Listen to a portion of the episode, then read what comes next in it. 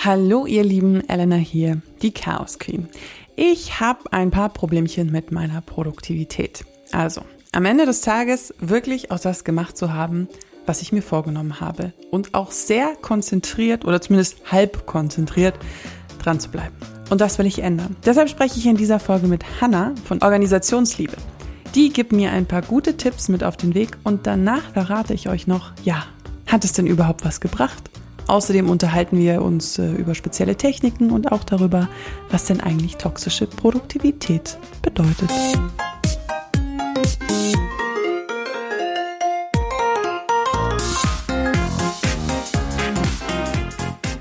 Wenn ich mich morgens an meinen Schreibtisch setze, habe ich mittlerweile einen Plan vor mir. Besser gesagt, eine To-Do-Liste. Da habe ich auch eine ganze Folge letztes Jahr drüber gemacht, die heißt Mehr Plan, mehr Zeit. Könnt ihr euch sehr gern mal anhören.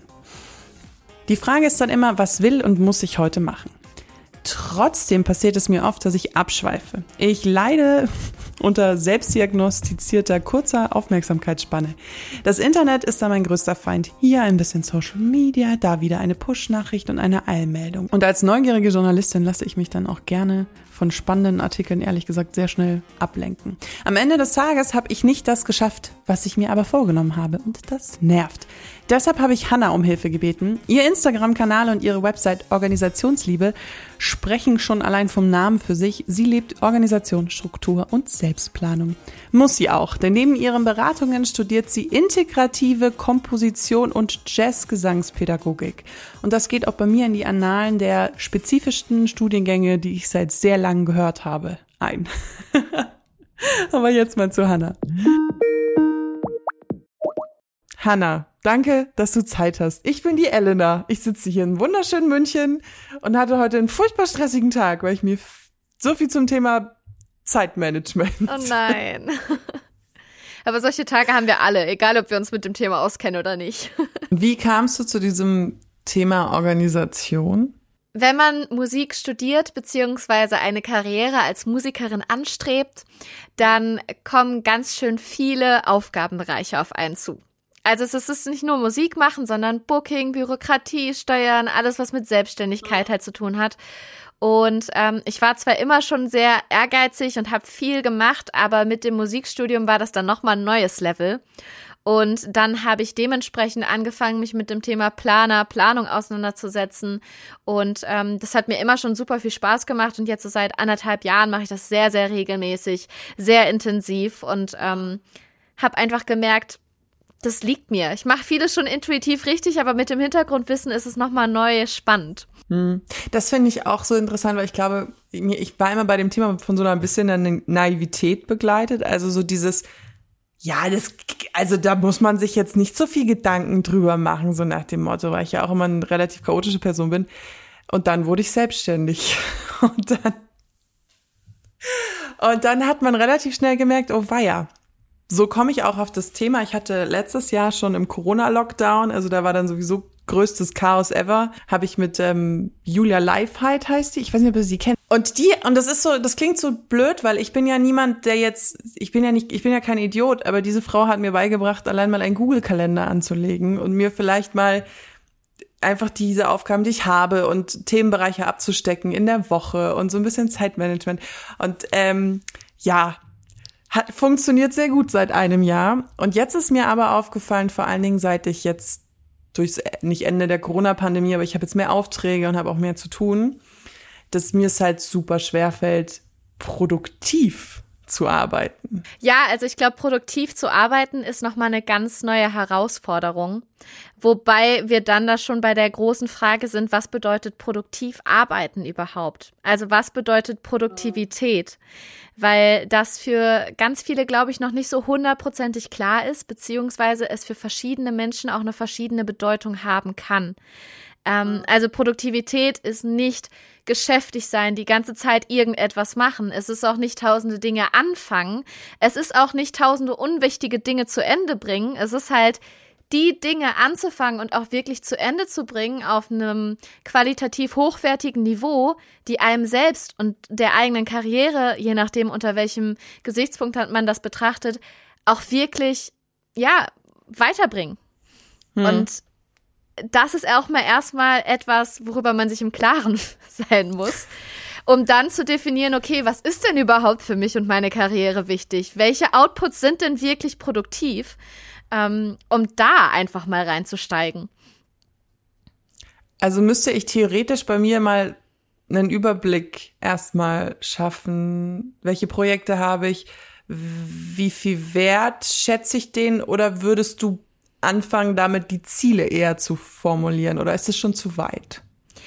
Ich würde sagen, an allererster Stelle kann immer ein Überblick kommen. Völlig egal, worum es im Bereich Selbstmanagement geht. Ein Überblick ist nie eine schlechte Idee. Mhm. ähm, und dann geht es erstmal darum zu gucken, okay, wer bist du, beziehungsweise als was arbeitest du? Also wenn man zum Beispiel Autorin ist, dann ist es nicht produktiv, einfach nur tausende E-Mails zu beantworten. Dann muss es einen gewissen, ja, schriftlichen Output geben, sei es Blogbeiträge oder Magazinbeiträge oder Bücher, je nachdem, worauf halt der Fokus liegt. Und dann sind diese Outputs wirklich produktiv. Dementsprechend ist es immer spannend für den Anfang erstmal festzulegen, okay, was von den Aufgaben, was von den Themenbereichen, die ich gerade bearbeite oder auch bearbeiten muss, muss ich einfach bearbeiten, welche gehören dazu, welches ist so ein bisschen Backoffice, also ähm, Aufgaben, die halt im Hintergrund laufen, aber welche Aufgaben davon sind auch wirklich produktiv, welche bringen einen Output, der auch Mehrwert bietet, sowohl mir als auch meinen Kunden, meinen Followern und so weiter und so fort. Und wenn man das einmal unterscheiden kann, dann hat man auch direkt einen ganz anderen, ich würde sagen, ein ganz anderes Gefühl dafür. Wobei mir das ein bisschen schwerfällt, weil was, also einerseits habe ich ja Projekte, die ich schon habe, die müssen fertig gemacht werden. Und andererseits muss ich ja Akquise machen und ich muss äh, mich um die Steuer, also dieses ganze, wo der Traum meiner schlaflosen Nächte, Steuer, Rechnung etc. pp. Und das sind für mich so drei Übergruppen. Aber in meinem Kopf sind die gleich wichtig. Oder mache ich da schon was falsch? Also, es gibt viele wichtige Dinge, aber es kann nur eine ja. wichtigste Sache geben. Oh, philosophisch. Okay. Also ich will nicht bestreiten, dass sowohl ähm, die Akquise als auch Steuern wichtig sind. Also mhm. auf jeden Fall. Aber zum Beispiel ohne deine Kunden kannst du erst gar keine Rechnung und so weiter schreiben. Stimmt. Dass man sich darüber oh, okay. einmal bewusst wird. Also mir wurde mal im Podcast gesagt, weil seit ich selbstständig bin, rede ich natürlich viel über, über Selbstständigkeit, aber diese ganzen Dinge, die wir hier erzählen, die können, kann man ja auch auf Leute, die einen festen Job haben, Projekte in, innerhalb und so, kann man das ja alles, also für die Hörer. Ein bisschen Kreativität. Ihr könnt es alles auf euer Leben umholen. Absolut. Hast du manchmal das Gefühl, so Chaos und Organisation ist auch Typsache? Schon so ein bisschen, oder? Ja, wahrscheinlich gibt es da schon Tendenzen. Ich meine, ich kann da nur aus meiner eigenen Erfahrung sprechen. Aber all das, was Organisation und Produktivität, Selbstmanagement angeht, das ist kein Hexenwerk. Das sind alles Methoden, die man lernen kann. Hm. Jetzt hast du eine schöne Überleitung zu Methoden gemacht. Was, was gibt es denn da für Methoden? Um produktiv zu arbeiten, würde ich erstmal sagen, Priorisierung, also das, was wir gerade angesprochen haben, ist ganz wichtig. Sich einfach einmal darüber bewusst zu werden, was ist wirklich wichtig und was ist vielleicht nur dringend. Ähm, das macht schon einen großen Unterschied weil man sich so auf die Dinge konzentriert, die wirklich Output bieten und sich nicht auch in Kleinigkeiten aufhängt. Ähm, damit, also falls du da mal reinschauen möchtest, die Eisenhower-Methode kann ich wirklich nur empfehlen. Also die unterscheidet zwischen wichtig und dringend. Die sagt, es gibt wichtige Aufgaben, es gibt dringende Aufgaben, es gibt Aufgaben, die wichtig und dringend sind, was dann meistens irgendwelche Krisen sind oder so. Und es gibt Aufgaben, die sind weder wichtig noch dringend. Also zum Beispiel Spam-Mails, wenn die reinkommt. Die, die muss man nicht beantworten und die muss man auch nicht jetzt beantworten. Sich darüber einfach mal bewusst zu werden, was für Kategorien es gibt und wie man mit den jeweiligen Kategorien umgeben umgehen kann, macht schon echt was aus. Außerdem dazu kommt das Thema Fokus. Also ich muss mich fokussieren können. Ich muss nicht nur Dinge priorisieren können, sondern wenn ich weiß, okay, diese Aufgabe ist wichtig, dann muss ich auch fokussiert daran arbeiten können und mich nicht durch tausende Ablenkungen irgendwie aus dem Flow bringen lassen. Ähm, Auch das ist kein Hexenwerk. E-Mail-Programm komplett ausschalten, Handy ins andere Zimmer legen, ähm, ganz bewusst eine Fokuszeit einplanen, Mitbewohnern oder Kindern oder mit wem auch immer man zusammen wohnt, sagen, von dann und dann bin ich jetzt nicht erreichbar, danach können wir gerne alles machen, aber die eine Stunde, die brauche ich jetzt. Und allein das hilft schon. Das ist aber auch etwas, was man trainieren muss. Also man kann sich nicht die ganze Zeit konzentrieren und fokussieren. Ähm, da klein rantasten, aber das macht echt einen Unterschied. Dann gibt's auch zum Beispiel das Pareto-Prinzip. Das Pareto-Prinzip sagt ganz bewusst, dass ähm, sehr vereinfacht und kann man auf verschiedene Dinge beziehen, aber 20 Prozent des Einsatzes geben quasi 80 Prozent des Ergebnisses. Und die letzten 80 Prozent vom Aufwand, die man betreibt, geben eigentlich nur noch die letzten 20 Prozent, also die Details raus. Das kann man äh, zum Beispiel. Boah, äh, das verstehe ich jetzt nicht. kann ich. Beispiel. Das klingt gerade, du hast gerade geklungen, sorry, wenn ich das jetzt so sage, wie einer von diesen YouTube-Werbungen, wo so ein Mann im Ferrari sitzt und sagt, du musst nur noch drei Tage die Woche arbeiten, um Millionär zu werden. So hat sich das gerade in meinem Kopf für mich angehört. Dieses Pareto-Prinzip, was für mich übrigens total klingt wie diese Diät Paleo, dessen Ursprung ist ein italienischer Wirtschaftswissenschaftler. Der hat nämlich damals festgestellt, dass 80 Prozent des Landes von 20 Prozent der Einwohner sozusagen besessen wird. Und dieses 80-20-Prinzip kann man statistisch gesehen angeblich laut Forschungen auf sehr viele andere Punkte in unserem Leben und unserer Gesellschaft, in unserer Natur sozusagen spiegeln. Also das 20 Prozent der Weltbevölkerung besitzen 80 Prozent der Welt zum Beispiel. Oder statistisch gesehen, wenn, wenn es Spenden gibt, also wenn ich für einen wohltätigen Zweck gespendet habe, geben 20 Prozent der Spender 80 Prozent des kompletten Spendenumfangs, sage ich jetzt mal so.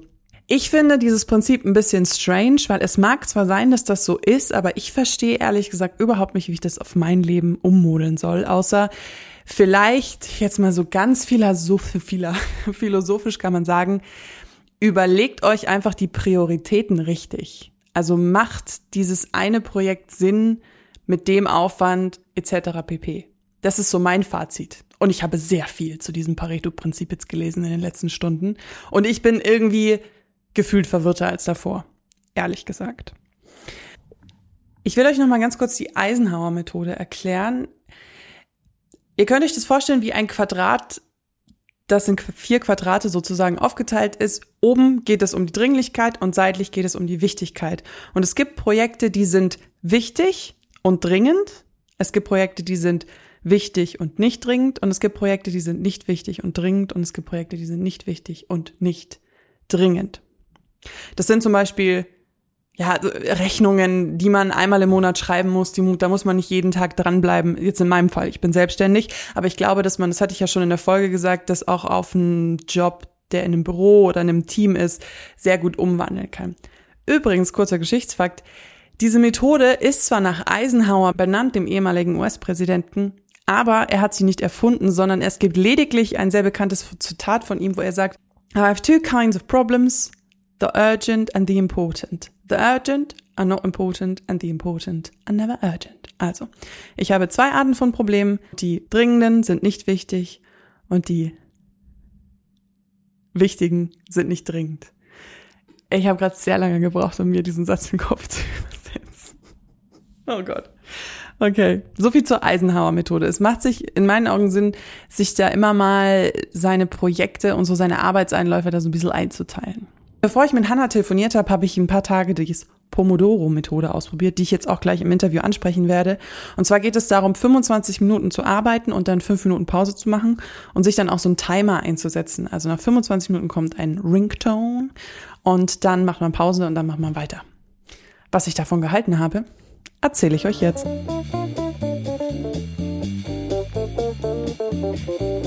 Ich habe diese, jetzt habe ich den Namen schon wieder vergessen, diese italienische Name, diese Zeittechnik, 25 Minuten voll konzentriert und 5 Minuten Pause. Pomodoro-Technik. Pomodoro, was hältst du davon? Ich habe das mal zwei Tage ausprobiert. Ich will erst deine, deine Antwort wissen, bevor ich dir sage, wie ich es fand.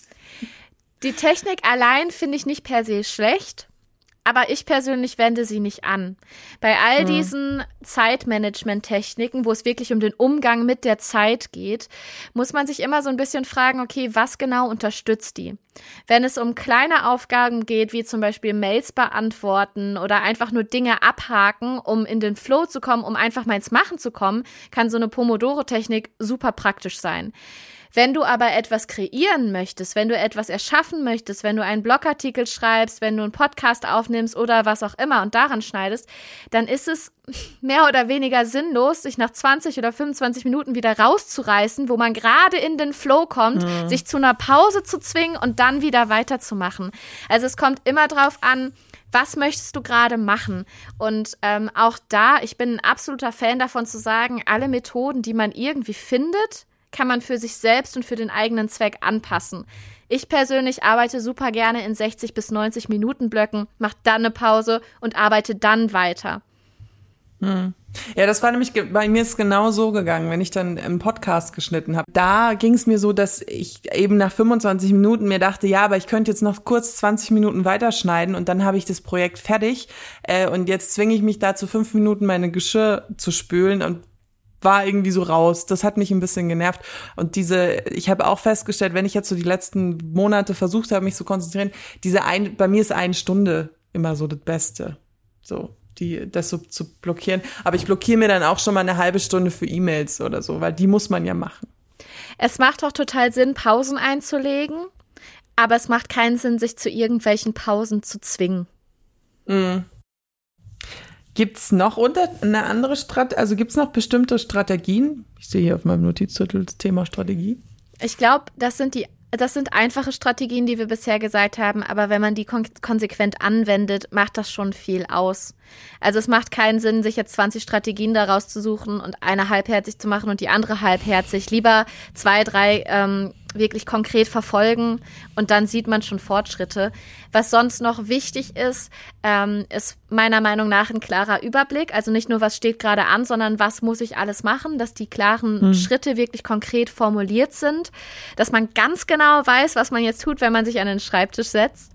Ähm, und was ich auch sehr wichtig finde, ist, ähm, dass man sich ganz bewusst die Frage stellt, okay, was von den Aufgaben kann ich wie behandeln? Also welche Aufgaben kann ich automatisieren, welche kann ich optimieren, welche kann ich delegieren, welche müssen vielleicht wirklich gar nicht gemacht werden und können komplett rausgeschmissen werden. Ähm, dass man sich darüber Gedanken macht, bevor man wild irgendetwas abarbeitet. Mhm. Ja, das mit diesem planen und mit Sinn an den Schreibtisch setzen. Das habe ich gelernt im letzten Jahr, so dieses am Abend einmal eine To-Do-Liste schreiben und dann, weil ich bin jemand, der morgens nicht gut aus dem Bett kommt, vor allen Dingen, wenn mein Bett da steht und mein Schreibtisch hier ist, wie wir alle kennen bei Corona, und ähm, ich, ich bin so ein Mensch, so ein Tüdelmensch, der einfach mit einer Dinge anfangen muss. Also ich muss mich mit einem Purpose an meinen Schreibtisch setzen. Und früher habe ich mir immer eingebildet, als Journalisten müsste ich morgens Zeitungen lesen und recherchieren und äh, dann mache ich gar nichts. dann fange ich nach dem Mittagessen an zu arbeiten. Das weiß ich von mir schon.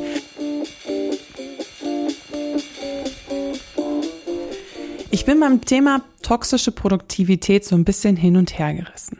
Weil ich mir, bin mir nicht so ganz sicher, was jetzt die gefühlte Wahrheit und was die Wahrheit Wahrheit ist.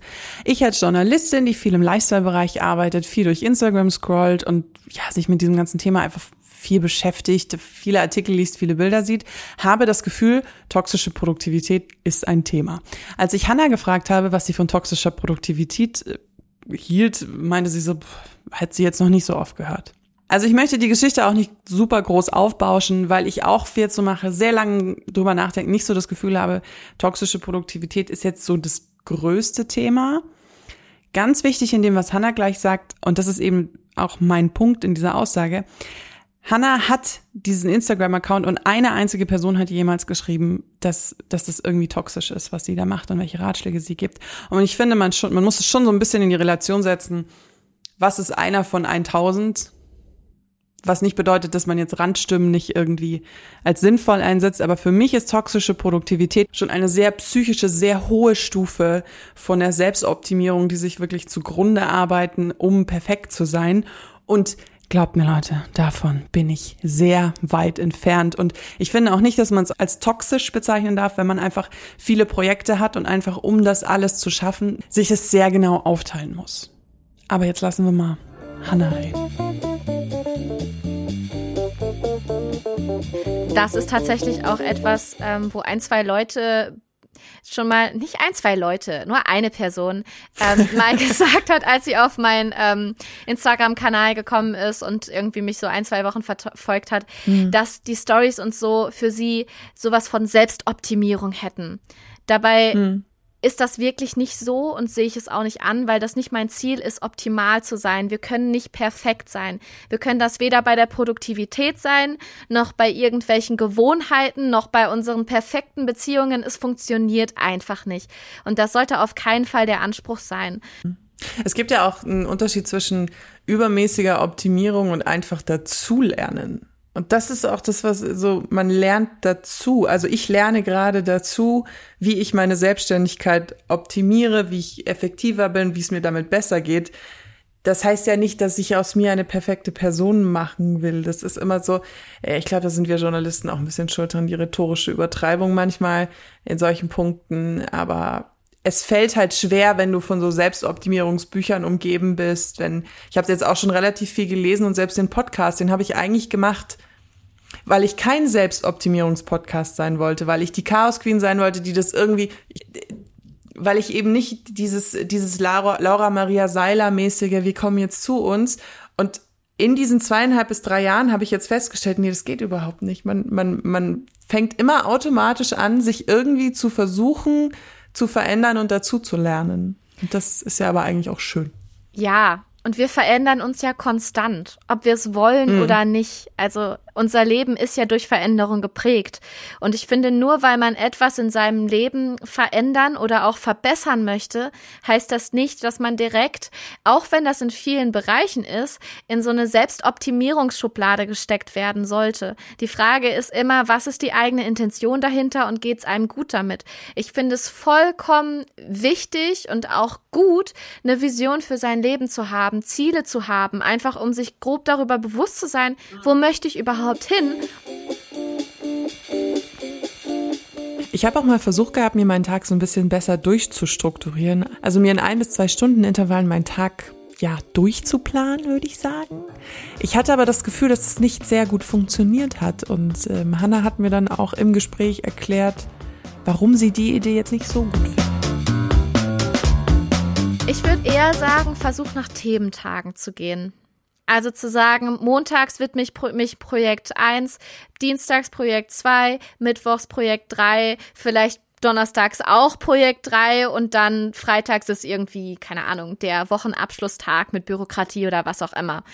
Ähm, einfach aus dem Grund, weil, das hatten wir schon vorhin angesprochen, wir Zeit brauchen, um in einen gewissen Flow zu kommen wenn du dich in eine Aufgabe reinarbeitest und dann komplett drin bist und die 60 Minuten hast und dann vielleicht gerade fünf Minuten Pause machst oder so, dann wird es dir höchstwahrscheinlich, zumindest kann ich das aus meiner Erfahrung bestätigen, äh, leichter fallen, nach den fünf Minuten Pausen, Pause wieder bei dem Projekt anzufangen.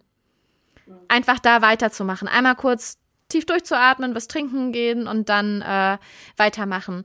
Das ist einfacher, als wenn du dann sagst, nee, ich arbeite mich jetzt in was komplett Neues ein. Und dementsprechend kannst du die Stunden gerne regelmäßig verteilen und auch gleich verteilen. Aber ich würde es nicht machen, jeden Tag einen kleinen Schritt an etwas voranzukommen, sondern pro Woche einen Tag für etwas zu reservieren, dass du wirklich Thementage hast und dir da auch die Flexibilität ermöglichst, die du brauchst, um spontan zu reagieren, ähm, um auch da wieder in den Flow zu kommen und zu sagen, Mist, ich habe jetzt zwei Stunden daran gearbeitet, jetzt bin ich schon völlig raus, sondern eher zu sagen, mega, ich habe zwei Stunden an dem Projekt gearbeitet und bin richtig vorangekommen und diesen Flow auch zu nutzen. Mhm. Das, äh, das ist bei mir das Problem, ich bin jetzt schon bei fünf Projekten und es geht höher. Also ich werde vermutlich mir eher äh, Halbtage-Sachen machen müssen. Es geht natürlich auch Themenblöcke mäßig, also dass man mhm. sagt zum Beispiel vormittags und nachmittags oder so. Aber jede Stunde durchzuplanen ist meiner Meinung nach so ein bisschen zu krass. Mhm. Ich habe sehr viele Ideen jetzt, wie ich das alles umsetze. Das ist doch schön. Tschüss. Tschüss. Danke für deine Zeit nochmal, Hanna. Ich habe besonders zwei Dinge umgesetzt. Einmal das Eisenhower-Prinzip, also diese Blöcke, sich einzuteilen, was ist wichtig und was ist nicht wichtig. Und da habe ich selber den größten Fehler bei mir gefunden in meiner Produktivität. Und zwar, dass ich Dinge, die nicht dringend, aber wichtig sind, also Projekte, die ich zu Ende machen muss in der Woche etc., immer vorziehe, wenn ich vermeiden will, dass ich wichtige und dringende Sachen machen will. Also wenn ich ein paar Minuten Zeit habe und eigentlich weiß, ich muss das jetzt fertig machen und ich habe das Gefühl, ich habe keinen Bock mehr, dann fange ich immer an, Sachen zu machen, die eigentlich nicht zeitkritisch sind, die zwar wichtig sind, aber die nicht zeitkritisch sind. Und ich gehe da nach dem äh, Prinzip vor, was macht mir am meisten Spaß? Und dann ende ich eben damit, einen Instagram-Post zu machen für was, was eigentlich ich auch am nächsten Tag machen hätte können, nur um dann zu verhindern, dass ich an dem anderen Projekt, macht es Sinn? Ich glaube, ich glaube, es macht Sinn für euch. Ich hoffe, es macht Sinn für euch Hörer. Und da, das war mein größter Fehler und den geht es zu ändern. Und ich finde, den habe ich auch schon besser geändert. Und vor allen Dingen mir meine Tage in diese Blöcke einzuteilen. Also nicht diese Stunden so durchzuplanen, jetzt mache ich zwei Stunden das und jetzt mache ich zwei Stunden das, sondern einfach halbtags zu sagen, ich mache vormittags den Podcast, ich mache mittags eine Stunde E-Mails, also diese eine Stunde E-Mails ist für mich dann okay und am Nachmittag schneide ich die nächste Podcast-Folge oder recherchiere zu einem Text. Und mit diesem etwas gröberen Kastensystem und nicht dieser expliziten Durchplanung fühle ich mich einfach wohler, weil dann ist auch die Fehlerquote nicht so hoch, weil die Fehlerquote bei diesen durchgetakteten Sachen, was falsch zu machen, führt dann schnell zu Frustration, dann hast du viele Fehler, dann hast du viel Frustration.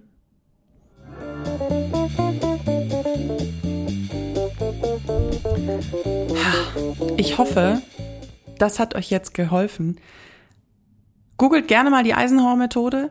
Wenn ihr der Meinung seid, euch hilft Pomodoro, probiert auch mal Pomodoro aus. Oder wenn ihr die 2080-Methode interessant findet, guckt die euch auch mal an. Ihr seid alle freie Menschen. Ich habe das Interview mit ihr sehr genossen. Ich finde, sie ist eine wahnsinnig durchstrukturierte Person. Ich habe sie ja auch äh, geschnitten. Es waren noch ein paar andere Sachen dabei, die leider äh, dem Schnitt zum Opfer gefallen sind. Aber ähm, ich bin ja immer wahnsinnig beeindruckt von so strukturierten Menschen und neidisch. Ich bin, ja, sehen wir der Tatsache ins Auge, ich bin dann auch ein bisschen neidisch. Deswegen mache ich ja diesen Podcast hier. Wenn ihr keine Folge von Chaos Queen mehr verpassen wollt, dann abonniert gerne den Podcast und lasst mir eine positive Bewertung auf iTunes da. Das hilft mir nämlich sichtbarer zu werden. Ihr findet mich auch unter Chaos Queen Podcast auf Instagram. Da könnt ihr mir immer gerne schreiben, auch wenn ihr zum Beispiel Themenvorschläge habt.